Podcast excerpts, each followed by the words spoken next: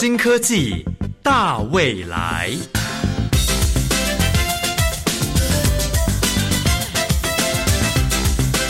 科技的进步让你看得见未来，深入浅出的介绍让你听得懂科技。欢迎收听由谢若楠制作、吴宜佳主持的《新科技大未来》。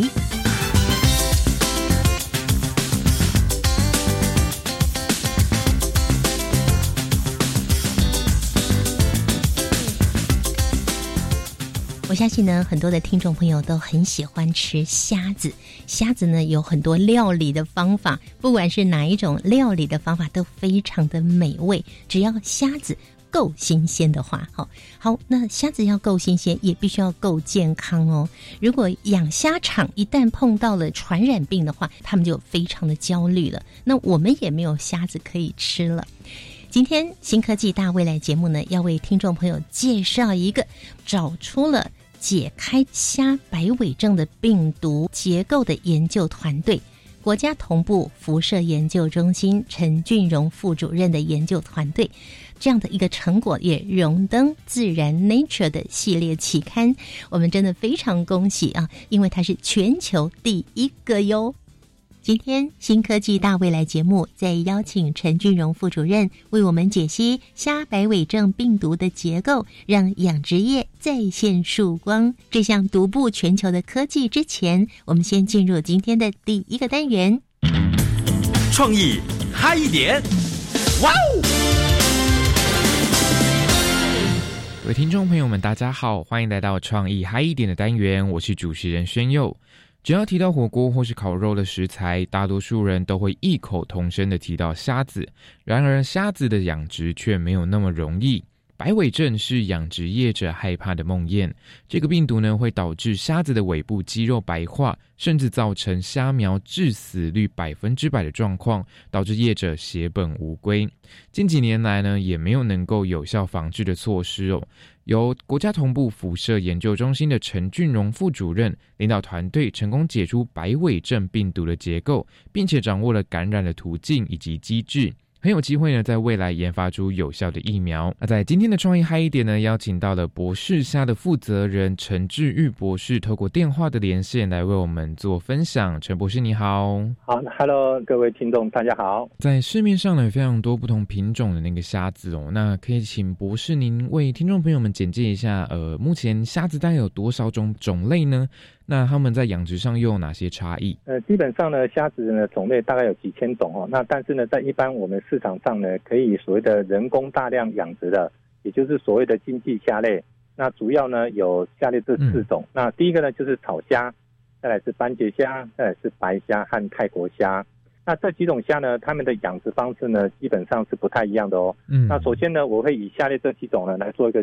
区分说明，我们如果以海水或是淡水来区分的话呢，除了泰国虾是属于淡水的养殖，就是我们一般在钓虾场所看到的，哦，那其他的草虾、斑节虾和白虾都是属于海水养殖哦。那其中呢，斑节虾会比较特别一点哈，它的养殖呢，在池子里面还要铺上所谓的十公分以上的沙子才可以饲养。十公分以上的沙子是指在它的池子底下面，对对对对，它比较特别，它不可以有泥土池的。那通常它要沙子才可以，因为它比较喜欢潜伏在那个沙子里面。那如果说今天是泥土的话，它可能就窒窒息了。哦，它可能就会被那个泥土缠住之类的。对对对对对为另外我们如果以养殖收成的时间来区分的话呢，那一般呢草虾它要养殖三到四个月，它是属于夏季的虾子。嗯，它冬天就比较难养。好，那斑节虾呢？它需要饲养五到六个月，那它是属于冬天的虾子。OK，它跟草虾就不一样了，它夏天它就没办法成长哈。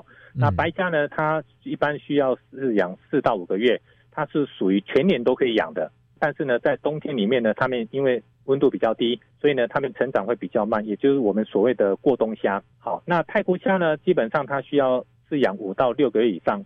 泰国虾在养殖的过程中呢，它需要进行分池，也就是它需要把公跟母分开出来。嗯，OK，这是它一个比较特别的地方。在养殖虾子的这个过程中啊，可能会遇到哪些困难？那这些困难又应该去如何解决呢？困难点有哪些呢？基本上呢，养虾的产业的特征呢，有这三个点哈。第一个，它是属于高技术的，OK，嗯，那它也是属于高成本。但是它的获利非常高，所以属于高利润，有这三高。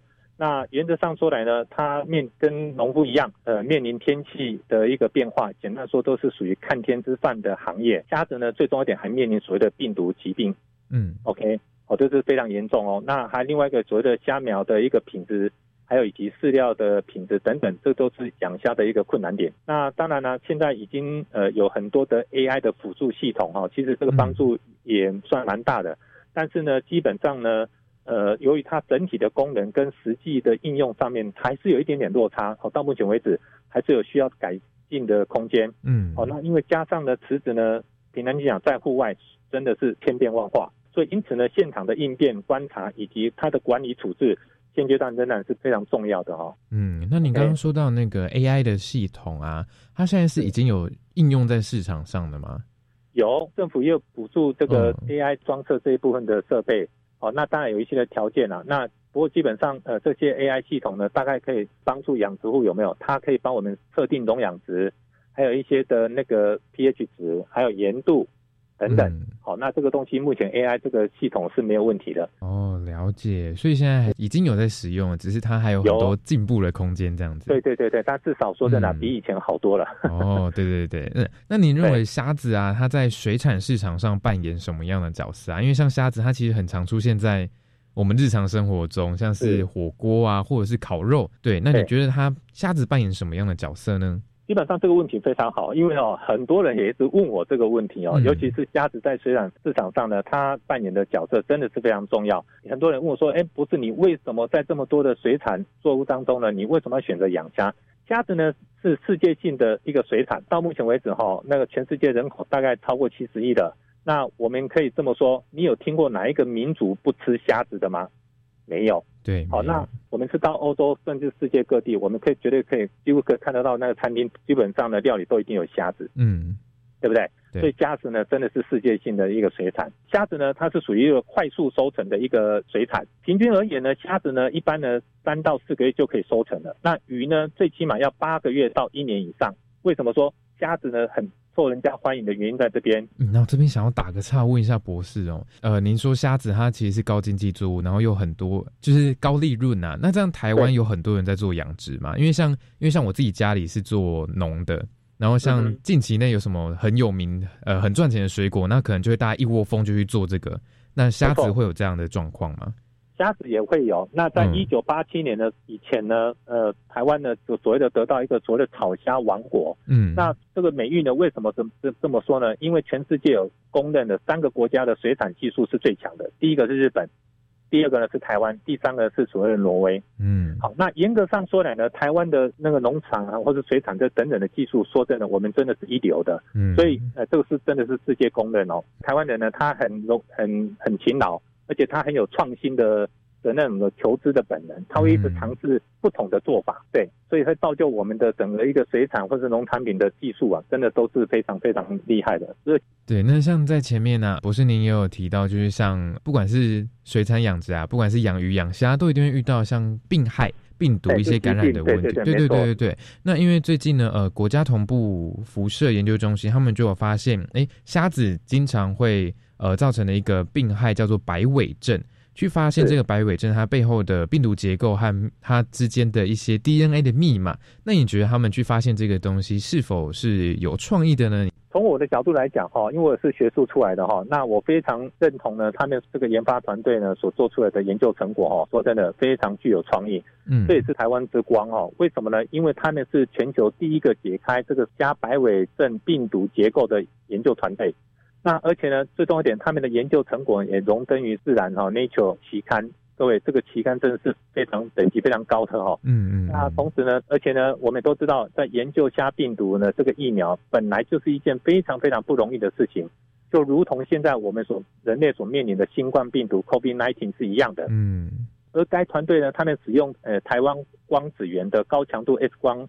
蛋白质的结晶技术，跟同时呢结合两千零一七年的二零一七年诺贝尔化学奖的所谓的冷冻电子显微镜技术呢，他们可以成功观察哦，各位是观察哦，观察到所谓的该病毒表面一百八十个蛋白质的突触。说真的，这个对于后面哦后续我们设计所谓的专业性抗体疫苗，真的是非常非常的重要。全世界他们第一，这真的是可喜可贺哦。今天非常谢谢陈博士来为我们做分享，谢谢你，谢谢你。曾经被誉为草虾王国的台湾，已经有很多成熟的虾子养殖技术。但随着科技日新月异，不仅养殖的环境升级，人工饲料也升级，还加入了现在快速发展中的 AI 技术。但不论这些技术再怎么高级，也还是难逃病毒的感染。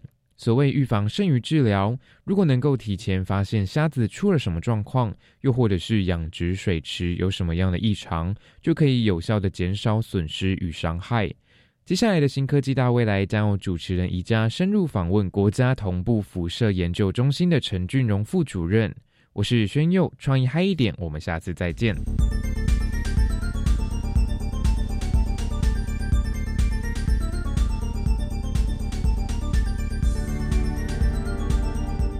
过去台湾曾经是草虾王国，现在的台湾可正是独步全球，让虾的养殖业再现曙光的领头羊。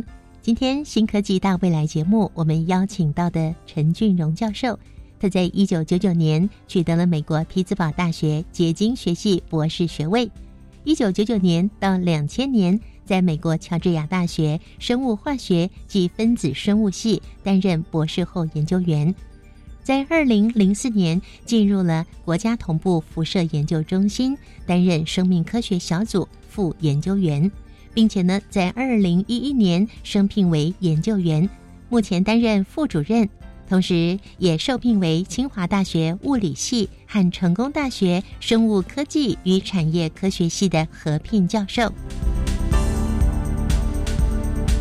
我们邀请陈俊荣副主任，您好，你好。在我们进入今天的主题之前呢，也让我们听众朋友来认识一下国家同步辐射研究中心喽。国家同步辐射研究中心，它是坐落在新竹科学园区，它是为了要提供国内的研究环境有一个适当的高强度的 X 光或是一些适当的光源去做呃一些研究。在一九八零年代的时候，政府就出资建造了启动了一个台湾光源的一个建造。在一九九三年的时候。台湾就有第一座的国家型的设施，那是提供很高强度的 X 光光源，它叫台湾光源。那最近在两千十六年的时候，国家同步射中心又建造一个新的光源，叫台湾光子源，那它的强度又更高。可以广泛的应用在不同的光源的波段领域上面，那所以提供给国内外的科学家可以做一些更好的研究。所以啊，目前呃新竹地区我们就有两个光源哈，我是觉得这个国家的这个同步色光源是一个国家科学能力的一个展现，所以我们有幸运能够有这个光源能够提供给全国的科学家能够做这些研究。那这是不是也提供给各个学校跟这个相关科系的同学也可以来运用呢？对这个光源，其实主要就是给学校或是呃一般的研究单位可以来使用。那这些呃使用的方式都是免费的。那因为是国家出资建造，所以使用的方法就是呃要是透过申请。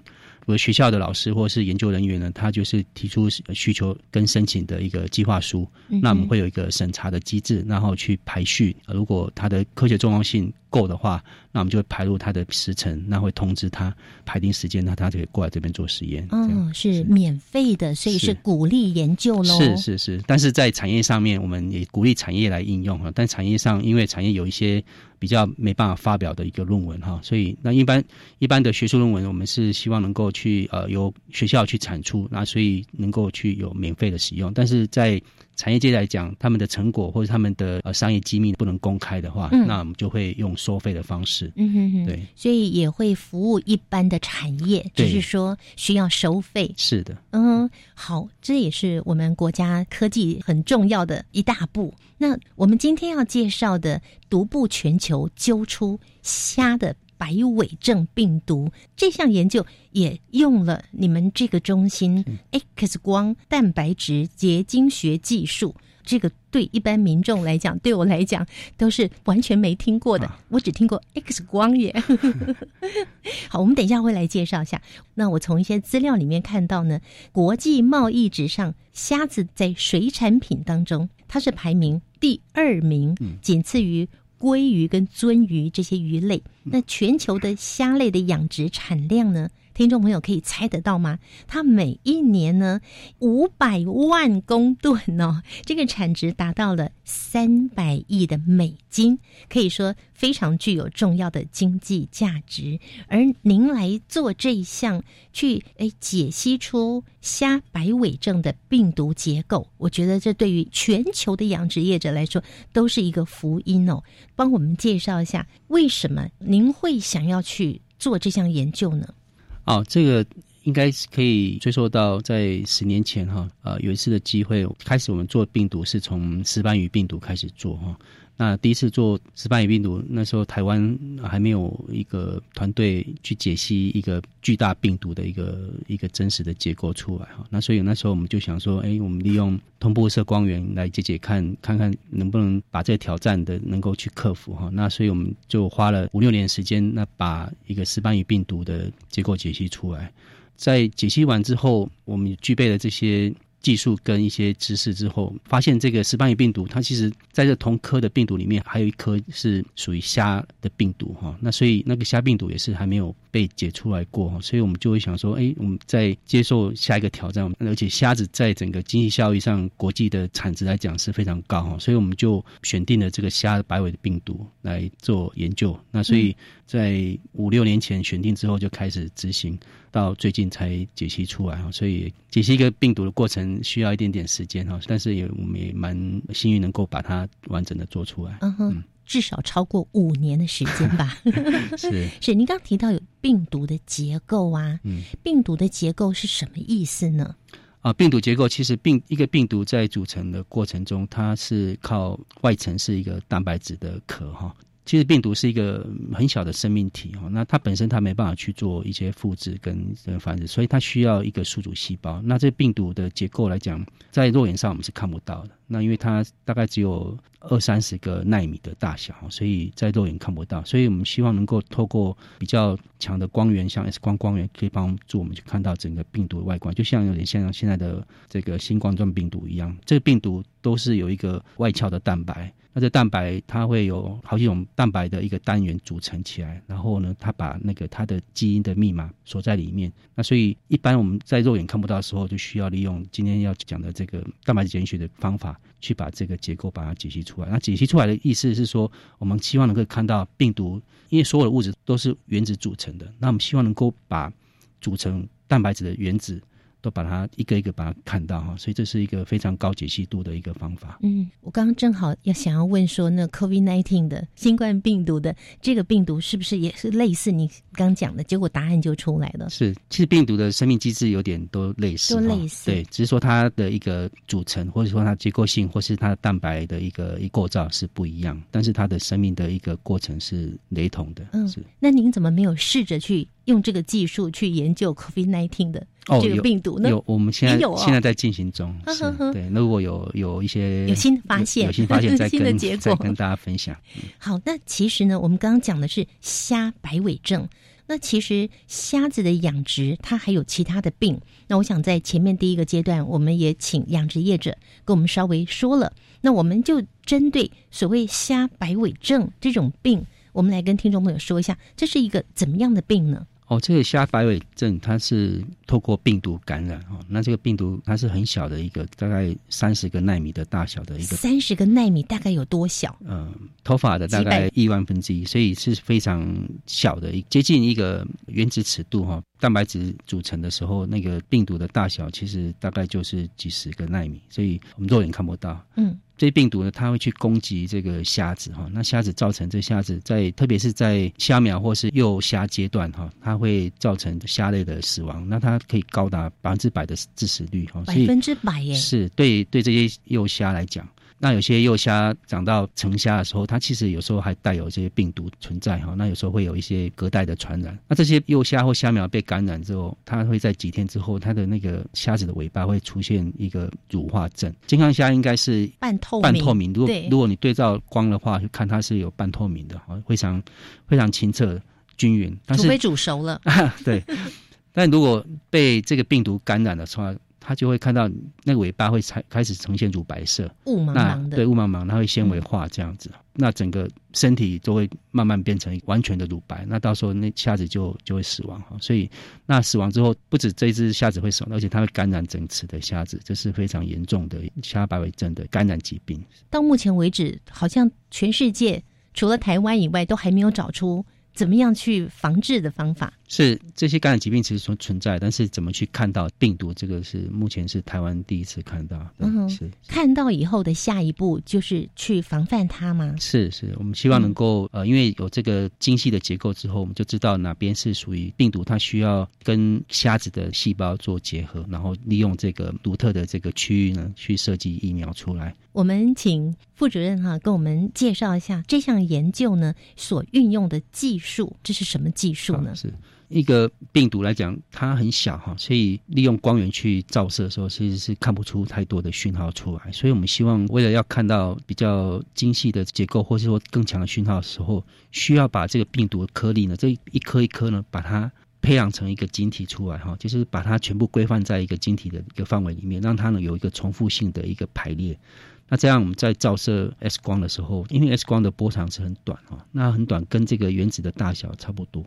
那利用这个性质呢，去照射这个晶体的时候，那 X 光会跟晶体里面的病毒的组成原子的里面的电子产生交互作用。那所以我们希望能够透过这个方式去收取一些数据，那些数据呢都是病毒里面的电子的讯号。然后再去做一些运算，那把整个病毒的所有原子的位置跟它的一个种类能够去计算出来，那最后得到一个呃病毒的完整的颗粒的一个结构形状。那这个方法可以让我们看到病毒上面每一个原子的一个组成，所以是目前全世界解析这个病毒或蛋白质的一个最有效的一个方法。那这个叫做蛋白质结晶学。是蛋白质结晶学，我相信听众朋友也跟宜家一样是从来也没听过的。那蛋白质结晶学是您的专业喽？是是，嗯，也跟我们讲一下蛋白质结晶学是通常的用在什么地方啊？呃，蛋白结晶学它不止用在呃病毒上面，其实它在一般的比较大的生物分子，凡是如果你可以把这个蛋白质或是大的分子能够把它。培养出晶体出来，那利用 X 光去做照射、做绕射的一个分析的话，就是都可以应用得到。那像一般我们在做药物开发来讲，在药物开发来讲，像我们吃的药物进去，呃，会跟身体的蛋白质做一些作用。如果在药厂在开发药物的时候，需要知道这个呃目标这个蛋白质呢，它长什么样子，才有办法去设计专一性的药物去跟。这个蛋白质结合，所以很多的药厂，它在做这个呃新药物的开发的时候，需要知道你的目标的蛋白质的结构长什么样子，然后去设计药物。那所以这个方法就需要蛋白结晶学，利用这个解析学方法去把这个结构能够去把它解析出来，那提供这个资讯去设计药物。所以就是在一般或是说你想去了解蛋白质它是怎么去作用的话，因为我们平常肉眼都真的是看不到。那所以需要利用这个这个结晶学的方式去帮助我们去看到，就把它想象成一个很有效、很巨大的一个一个显微镜。它透过这个蛋白结晶学这个显微镜去把这个分子把它放大，或者病毒的分子把它放大到你肉眼可以看到的一个大小。嗯，那这个就是我们的一个技术。这样还有更浅显易懂的例子可以举出来吗？啊，比如说家里面的盐好了，盐巴它就是氯化钠两种原子，你看到的话只是一个盐巴的晶体在那边，嗯，那但是你看不到里面是长什么样子，里面的原子组成都看不到，但是如果能够把它拿到我们的通波色。光源去照射 X 光的话，会得到一些数据。那这些数据呢，就可以推算出这个眼里面的一个成分是什么，就是氯化钠的成分。那它的排列是怎么排列，就可以看得到。那这是一个利用结晶学方式，那利用 X 光，然后去看到你要看的晶体里面的一个成分。非常谢谢陈副主任用这么浅显易懂的盐巴结晶的举例，让我们听众朋友更进一步的了解。那刚才有提到说，你们这项研究运用了高强度 X 光的仪器，还有冷冻电子显微镜。哎，这又是什么高科技呢？我们下个阶段介绍给听众朋友喽。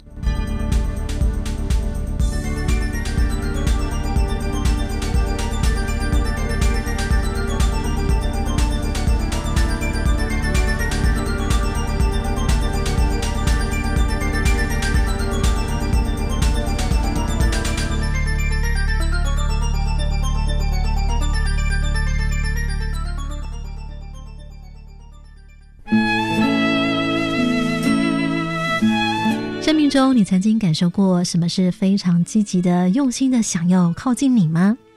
是家人、爱人，还是朋友？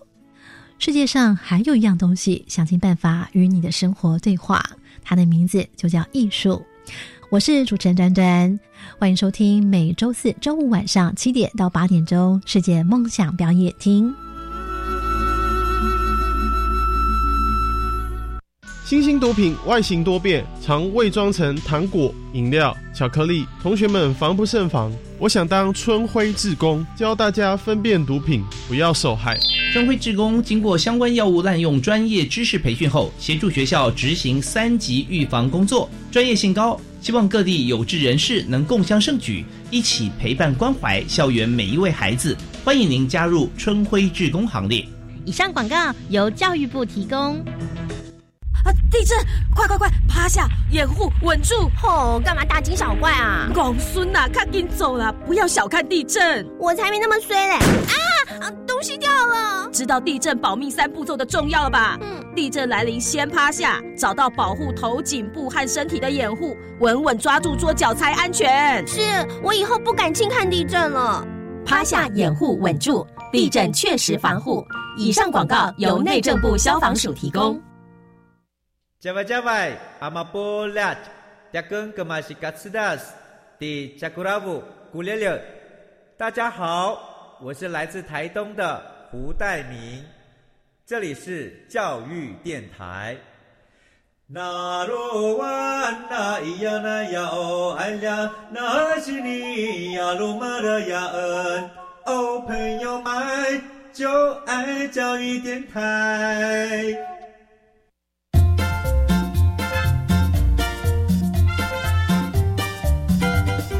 新科技大未来，每个星期三上午十一点零五分，与你在教育电台的频道上认识新科技，迎接大未来。亲爱的朋友，根据专家的研究呢，虾子的种类大概有几千种，但是被人类养殖的呢就有四种，包括草虾、斑节虾、泰国虾以及白虾。那在全球的虾类养殖产量呢，大约是每一年五百万公吨，产值达到三百亿美金哦，经济价值非常的高。而在这些虾类的养殖中，白虾也占产量的百分之八十，算是排行第一名喽。不过呢，虾类的养殖业者却饱受着各种病害的威胁。病毒尤其可怕，常常呢在短时间爆发大规模的死亡疫情，让这个养殖业者呢血本无归。其中有一个白尾症，它会导致虾子尾部的肌肉白化，在虾苗跟小虾子的阶段呢，致死率接近百分之百。那到目前为止还没有有效的防治措施。不过这样的危机即将要被解除了。节目的前一个阶段，陈君荣副主任告诉我们，他们使用的两项仪器包括同步辐射高强度 X 光，还有一个是冷冻电子显微镜。是这个又是什么呢？冷冻电子显微镜是在几年前发展蛮快速的，因为它在前几年拿到诺贝尔奖哈。那这个方法是呃，为了弥补一些生物分子我们没办法去培养出晶体出来哈，因为我们刚提到。蛋白检学这个方法需要的是晶体，但是生物的分子呢都是动态的，它会一直在水溶液水溶液里面在动，像我们身体里面的蛋白质都是一种动态，聚集在一起的时候，它就没办法很很好的、很有效的排列哈，所以有些分子是没办法培养出晶体出来的，那这造成我们在研究上的困难，因为我们没有晶体的话就没办法做研究，但是这些分子又很重要，但是我们又想去看到这个结构要长什么样子，所以。目前就有一个方法叫做呃冷冻电子显微镜的方式，那它是在水溶液里面进行，但是它是用电子的方式，不是用 X 光，它是用电子去打在这个分子上面，然后产生的一些影像。这影这这影像呢，可以去做一些不同角度的呈现哈，然后之后再从不同角度的影像去加叠在一起，加叠在一起之后呢，去推算出它的三度空间的结构出来。那这个方法就是不需要晶体，但是它目前的一个限制是这些蛋白质不能太小，因为它会看不到。嗯，所以我们就利用解析学的方法，还有利用电子显微镜的方法，两个去互补，然后去解析出这个完整的这个结构出来。可是它为什么加上冷冻两个字啊？哦，它需要冷冻，对，因为它需要冷冻，对，因为它需要在低温底下进行，因为这个样本会受到电子的一个照射，所以会有一些破坏，那需要在低温底下进行。那我刚刚提到的。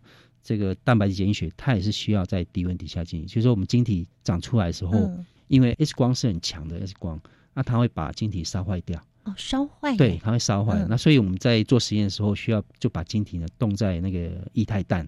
嗯，一旦氮大概在零下一百八十度 C 左右，这么低的温度，那把它冻起来之后呢，那 X 光去照射的时候，它就可以承受比较多的热，那它就不会被这 X 光破坏，那我们可以收到比较好的数据。嗯，那你们在研究的时候不都暴露在 X 光里面吗？没有，这个是呃，我要澄清一点，就是说，其实。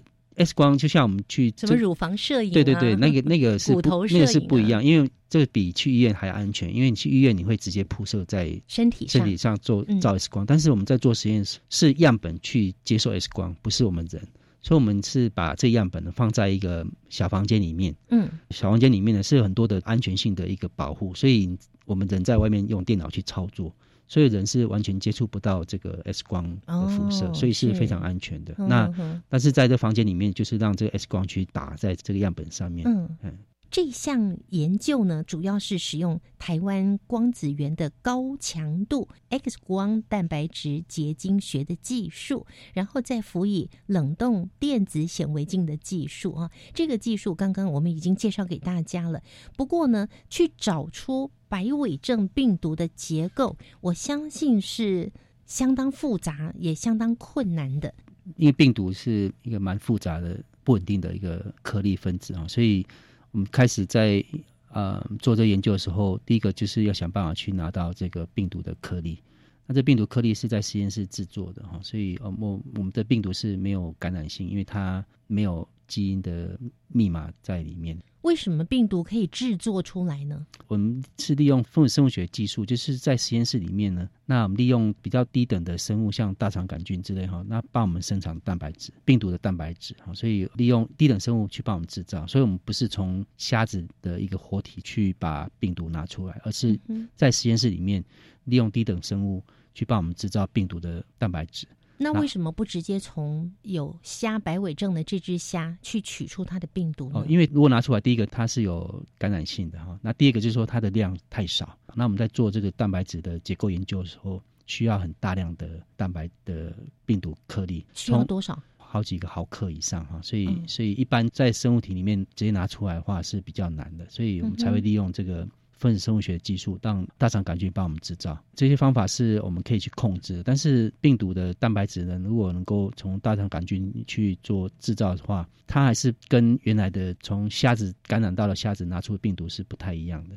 从大肠杆菌拿到之后，我们需要做一些特别的方法去把这些蛋白质呢，能够把它合成一个病毒的球壳，像有点类似这个病毒的这个原来的一个形状出来。嗯。那刚刚提到，这病毒呢是由一百八十个相同蛋白质组成，就有点像我们请一个人复制成一百八十个一样的人，让他自己拍成一个球球出来哈，这是一个很困难的。那我们在实验室里面就是要找到这个条件，让这个一百八十个蛋白质呢去组成一个球壳出来，这个就是一个一个很微妙的地方。那那这蛋白质本身又有时候不太听话，它它没办法去组成一个很完整的一个球排在那里，对，很完整球壳，因为它是被你控制了。那不像它在从从虾子感染虾子拿到的话是一个一个球壳，没错。但是就是我们人类的方法去。制造出病毒蛋白质出来，那你怎么让它听话去排在那边？那就是排队，对，所以要找到适合条件，所以就是变成要摸索它的一个组成的一个条件出来哈。所以那组成出来的时候，因为肉眼还是看不到，所以我们要做好几次。比如说组成之后要去拍，有点拍相片一样，把它拍一下，嗯，看看它长形状是不是一颗粒，还是变成破掉了，或者说它完全不是一个颗粒形状出来，或者是它组成的时候。颗粒变小了，变不同的大小，那也是不对的。所以我们要做不同的方式去做调控。那一面做，那一面去拍显微镜的照片，然后去一面去调整。当我们把病毒颗粒的这个条件找到之后，接下来就是要做因为拍电显照片是低解析度，看不到它的完整结构出来。嗯，那所以我们还是要利用蛋白解析学的方式去看。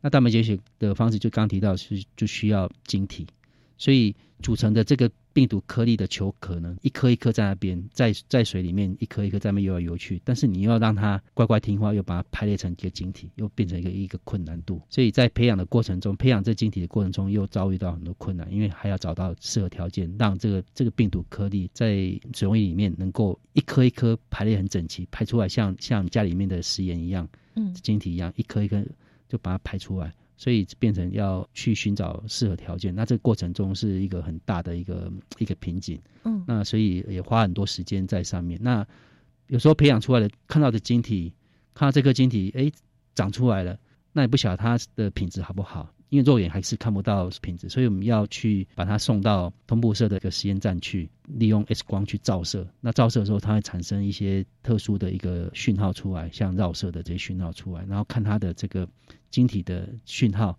跟它的数据好不好。如果这个晶体不好，又要回实验室再去重新去制备一批病毒跟晶体出来，然后就是这样要重复，然后去去反复，直到找到晶体的品质是呃可以让 X 光去做一个很好的绕射。那得到很好高解析度出来，才有办法去解析这个晶体的一个结构。是您刚刚讲绕射的这两个字，它的意思是什么？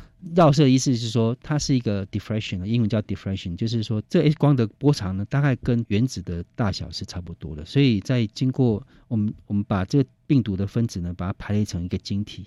就排排站，排排站的时候被光源打打到的时候，它每个光源经过每个排列很整齐的颗粒的时候，对光来讲会产生一些干涉的现象，在物理来讲是一种绕射。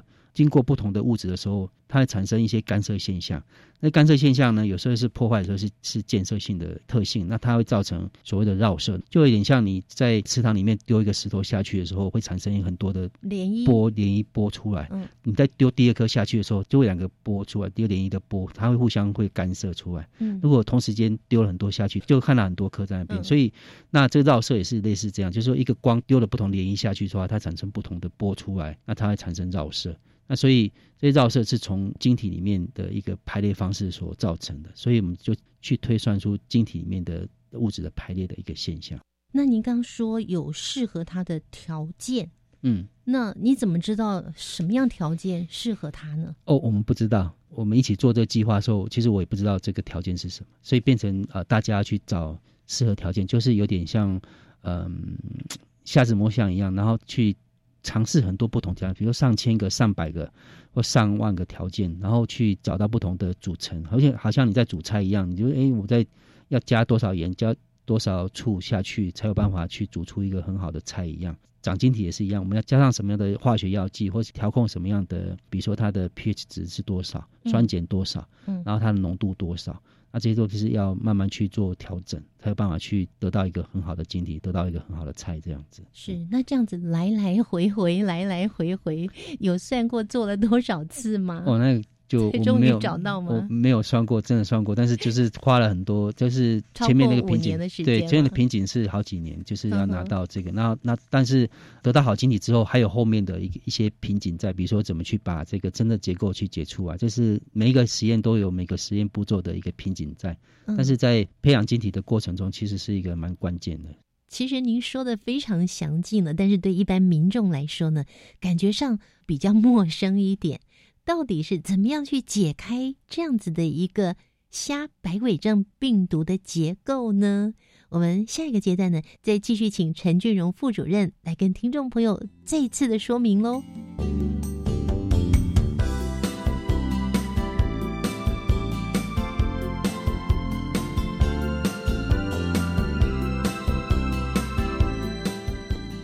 亲爱的朋友，你现在正在收听的是教育广播电台，每个星期三的上午十一点零五分，新科技大未来节目由谢若楠制作，吴一佳主持。我们今天为各位介绍的是独步全球揪出虾白尾症病毒，解析虾白尾症病毒的结构，让养殖业再现曙光。我们邀请到国家同步辐射研究中心陈俊荣副主任。我们请陈副主任来告诉我们，到底是怎么样解开这个结构的呢？这结构化就是经过 X 光对这晶体的绕射的时候，会因为 X 光会跟晶体里面的电子产生交互作用，所以我们在记录实验的过程中，就是把交互作用的现象把它记录出来。那 X 光跟这个晶体里面病毒分子里面的电子产生的交互作用，记录在一个影像上面，然后我们去做一些数学推算，会推成这个晶体里面的电子的分布。因为我们都知道，原子里面大部分都是电子的一个组成，那有电子的存在的地方，就是应该有原子存在，所以我们就会在电脑里面算出三度空间，在晶体里面的三度空间里面的电子的分布。那电子分布就会显示出，哎，哪边是有原子存在，所以就可以把这个电子分布的组成算出来之后呢，去推算，把每一个原子标定进去，然后得到一个很大的一个病毒的颗粒出来。所以这是整个从。X 光去打在这个晶体上面，然后从这个数据上去反推回去晶体里面的电子的一个排列，那从电子的排列去推算出原子的位置，然后最后去把整个病毒的一个结构架构把它建构出来。所以，当这样的一个结构被你们解开之后啊，可以说是掌握了这个病毒的密码了，找到它这个感染的途径，跟去了解它治病的机制，是这样的意思吗？是，嗯。目前这个技术呢，在产业上会怎么样的应用呢？因为这个结构其实可以看到很精微的一个构造哈。那我们发现这病毒上面，它其实它有很多的凸起的地方，这凸起地方就是刚好是跟虾子细胞膜结合的一个区域哈。所以我们希望能够透过这个精细的位置，能够去设计一些专一性的疫苗。疫苗设计出来之后，能够去跟这个病毒上面的凸起能够结合，这样的话，病毒在进入到细胞膜的时候就会受到阻碍，那没办法那么顺利去进行感染。那这是我们希望得到这个病毒结构之后能够做的疫苗苗的开发。那这个技术来讲，可以用在蛮广泛的一应用哈，像药物的设计来讲，或者说怎么去研究蛋白质的一些功能跟结构的关系哈，那这些都是怎么去治病，那这些都是需要透过结构的一个资讯才有办法看到。嗯，您的意思就是说，这个疫苗就会跟这个病毒的凸起的地方去结合在一起，让它就不会去碰到虾子细胞。是这个研究，我们是针对两种虾病毒哈，一个是像呃泰国虾，一个是白虾。那这两种病毒颗粒上面它的凸起的地方，其实都有一些差异性。这差异刚好是这虾子病毒的两种不同的一个差异的所在，所以我们发现。凸起地方是有针对性的，这个病毒是针对泰国虾，这个病毒是针对白白虾。那所以在那个区块地方，我们就可以做一些疫苗的开发。那比如说这比较专一性，针对白虾或针对泰国虾，开发成疫苗之后，就可以去跟突起的地方，比如说这个是呃能够跟泰国虾去结合的病毒，然后这疫苗呢跟泰国虾病毒去结合，在突起地方的话，它就没办法去再进入到虾的细胞里面去做更多的传染。这就是我们希望。能够透过这个研究上，能够去开发出专业性疫苗，所以是针对泰国虾跟白虾。是那其他的虾不会得这种白虾尾症吗？它也会，但是因为我们的研究上面，我们开始的话选择这两种虾子，是因为这两种虾子在整个经济的市场上面是最大最高的。那其实还有其他的虾子哈，那它也会有白尾症的一个现象。那其实刚刚提到，它主要差异都是在那个凸起的地方。嗯，所以经过这个研究的话，知道这凸起地方在哪里，就可以。利用这个方法去比对其他虾子的病毒的氨基酸的序列，去设计针对不同虾子的病毒的疫苗出来。嗯，这样就利用我们的当一个蓝图一样，然后去延伸到其他的病毒的一个应用上面。嗯哼，是，但至少你们已经是领先全球，先把它找出来了。是是是。嗯，哎，那我觉得很好奇啊，就是这个疫苗的部分啊，你们会在针对疫苗在做研究呢，还是疫苗的部分交给？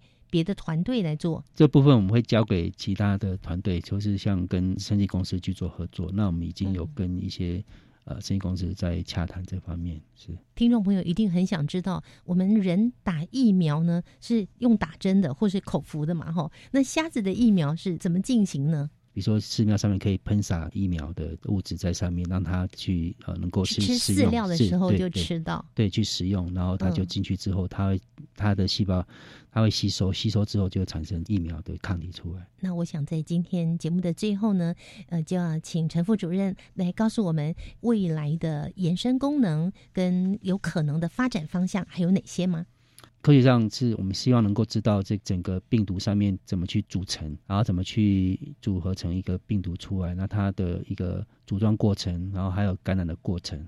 那我们能够去设计出这个抗体疫苗出来哈，那这是最大的一个功用，能够去用在这个养殖业上面，那能够去造福这些水产养殖，在特别是在虾上面。那其实这个实验的技术来讲，其实是可以用在很很广泛的一个呃应用。那那我们现在目前除了这个虾子之外，包括之前的石斑鱼，那我们最近也做了猪瘟的病毒哈，那这个也刚做出来，那我们现在在测试那个猪的疫苗。那另外在 COVID-19 部分，我们目前也是在做。那 COVID-19 因为这个新冠状病毒，它是跟这个这个虾子或者说跟鱼的病毒的组成不太一样哈，那它更复杂，现在没办法做整个颗粒的完整的病毒的一个结构。但是我们希望能够透过新冠状病毒上面部分的结构蛋白质，新冠状病毒它很多的冠状就是凸起的地方，它也是会跟人类的细胞产生作用，所以我们希望透过这部分在冠状上面去做一些研究。找到一些适合药物，或是做一些抗体的研究，目前在进行中。所以在技术上，除了这病毒上面，我们可以做药物的筛选。比如说，我们想要做在人类疾病上面，或不同的疾病上面，其实都牵涉到很多的蛋白质。那蛋白质它需要做一些功能的修饰调控的话，就需要药物。那所以在找到新的药物之前，需要知道这个蛋白质的结构，总是要知道我们吃进去药物到底是跟蛋白质哪里结合，这样我们才有。办法放心去去开发这药物出来，所以今天介绍技术就是可以用在这个药物开发的制程上面的一个很重要的一个关键，就是能够去找到药物跟蛋白质结合的一个方式，把这个药物能够制作的更好。像台湾很做很多这种学名药也好，或者说做很多这些呃开发过的这药物，但是它很多的专业性还是不够。那所以可以透过这个这个今天介绍方式。去把蛋白质能够真的看到，然后去看到药物的结合的一个过程。其实我们的方法跟技术上可以应用在很多不同的面向，这是我们未来想要做的事情。嗯，那副主任，这个药物跟蛋白质的结合啊，哦，这样的方式可以去研发新的药物。那以前研发药物不是用这个方法吗？以前没有这个，便需要再做很多的这个测试、人体试验，然后它至少在范围上面会太广哈，或者说它在测试的过程中，它没有一个很好的根据。那如果说能够去知道蛋白质的结构的话，就可以比较知道说，哎，我在哪边修饰，在药物上面它有一个地方需要做一些修饰的话，就可以跟这个蛋白质结合的更紧密。因为我们吃进去的药物，有时候它会去跟另外一个蛋白质结合。结合时候就会产生副作用，明明是要治治感冒，但是你又。突然觉得你会头痛，或是说会觉得会想睡觉，或是有什么，就是表示这药物呢，它是没有专一性在哪个蛋白质上面哈。所以这是全球的药厂里面，它开发药物的时候需要知道这个蛋白质究竟是可不可以专一性跟这个药物去结合，而不让这个药物去跟其他的一个蛋白质结合，把这个降低的时候，专业性的一个特性才会显示出来，那副作用才会降低。所以这是能够提高药物开发的一个制程，能够缩短，因为你就不需要再去大量去筛选或或测试，或是在一一个没有根据的一个情形下去做这些事情。那如果有这结构化，就可以把那个制程缩短，找到比较合适的药物再去做一些测试。那所以这是一个蛮有效的一个利用结构方式去找到药物，排列出晶体，又跟去制造疫苗来抵抗这个病毒，这中间的关联是什么？哦，排列成晶体就是这个晶体，呃，是为了要解出这个病毒颗粒的结构哈。那病毒颗粒结构，呃，需要达到很高解析度到原子解析度，所以我们为了拿到这个高解析度的结构化，需要去培养晶体。但是，一旦把晶体结构解析出来之后，呃，知道哪些是关键的区块的话，就可以从这关键区块去去做疫苗，就不需要再用晶体的方式，那就变成是呃疫苗开发的那那一个部分哈。还有一个下一个步骤也是需要利用结构去看，就是说，当你疫苗开发出来之后，跟病毒的突出的地方去结合的关系，这这部分也是希望能够利用我们的简易学方式去看到结构，帮助我们去看到，哎，实际上一加一等于二，但是看不到的世界里面，到底是是不是一加一是真的是二，是看不到。那所以我们利用今天介绍的这个方法，我们是想看到是不是真的是等于二。那所以说，在疫苗上面开发出来，它是不是真的是去找到它要的那个病毒的一个区块去结合哈？那这是需要去证实的。那这证实的话，就需要再利用我们的方法再去回来证实，所以又要去培养出晶体出来。所以，当我们第一步解除这个病毒的这个结构之后，那利用病毒结构的一个重要的区块去设计疫苗，那设计疫苗。出来之后，当然就要做一些测试。那测试完之后有效之后，那我们还可以为了去证实说，诶，在学术上或者在科学上想要去看到它这疫苗的分子跟这个病毒的分子去结合的位置是不是正确，那就可以利用这个方法去再去证实。疫苗什么时候可以开发出来呢？哦，这这是还在努力。所以一旦疫苗出现之后呢，它对于这个病毒是不是真的有效？还要再回到这个技术，再来做检核。是是，我们当然希望是有效的喽。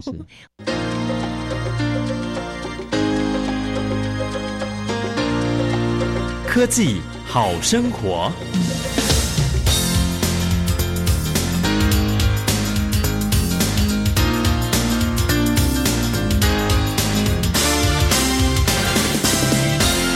陈副主任，您是在美国匹兹堡大学取得了结晶学系的博士。那您现在呢，来研究虾白尾症，也是运用的结晶学。跟我们说一下，您研究结晶学的心得是什么呢？对我来讲，我一直对晶体的一个形状，或者说它的构造是很好奇哈，很着迷，很着迷。对，那所以那时候才会选择呃念晶体学哈。那晶体学其实你可以做不同的面向研究。我做的晶体学是应用在生物的分子上面。只要你有办法一个分子呢，去把它培养出晶体出来，你就有机会利用 X 光的方式去看到晶体里面的一个构造或是它的成分。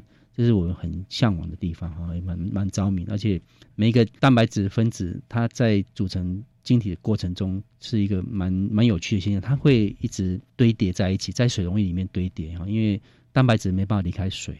那我们在培养晶体的过程中，也是在水里面进行。那怎么让这个蛋白质在水里面游动的时候呢？那它会乖乖排成一个晶体出来，这是蛮奥妙的哈。那那也是一个实验的一个过程，那也是我们需要去。克服的哈，那就是我们会帮助它，帮助这些蛋白质或病毒的颗粒，先让它乖乖的排成晶体，就很像一群小学生在操场上，你吹一个哨，然后叫他排成一排一排，这样排的很整齐一样。你就想象这些学生就是一个一个就是蛋白质分子，那蛋白质本身它很难去听我们的命令，所以。就要跟他沟通，沟通方式就是我们要加一些不同的一些条件，或者加一些化学药剂啊，调控温度啊，或者不同的一个酸碱值，还加一些能够让它互相去作用的一些成分在里面。所以过程中就是很多没办法预测的一个现象。所以有时候我们在做晶体的时候，明明通过条件。去设置好，然后想说，哎，应该可以重复出来。但是有时候同样条件，今天做长出来，明天做可能长不出来，可能有很多的一个变因，比如说这个这个分子之间的碰撞也好，或者说你在做的过程中稍微手势不太一样，有时候也会会有一些差异性。所以有些人就说，哎，这个可以把它归类成一个艺术，不是一种科学哈。那其实这也是很多人在讨论的一个一个论点。所以。我们不会去评论到说，哎，有一个新的计划来讲，不知道它的条件是什么，不知道它能不能长出晶体，那所以都需要很多的时间去尝试。那尝试了很久之后，是不是要放弃这个计划？那这也是需要去做决定的，因为有时候做了三四年都没有好的晶体出来，那是不是要再继续做？那就看你对这个计划的决心，是不是要真的把它做出来。对这个病毒来讲，我们是台湾那时候是还没有人做这个病毒结构，所以我们那时候想想说做看，接受这个挑战看看，其实蛮蛮欣慰能够做出来。那当然是有很好的实验室的同仁一起做，才有办法做出来。刚开始为我们介绍的是独步全球揪出虾白尾症病毒的这个技术，到后来我们听到的是，哎，我们竟然在研发药物的这个部分呢，也是一项非常新的技术啊！对我们人类来讲，对于养虾场的这些主人来说呢，也是非常有帮助的。好，我们今天非常谢谢陈俊荣陈副主任，谢谢，谢谢。啊，我们这一套系统结合了 AI 专家，还有水产养殖。呃，物联网自动化的专家跨领域来整合这个系统，降低渔民在外海香湾养殖的经营门槛。那利用这个技术呢，没有经验的渔民也可以做到跟有经验渔民一样的效益。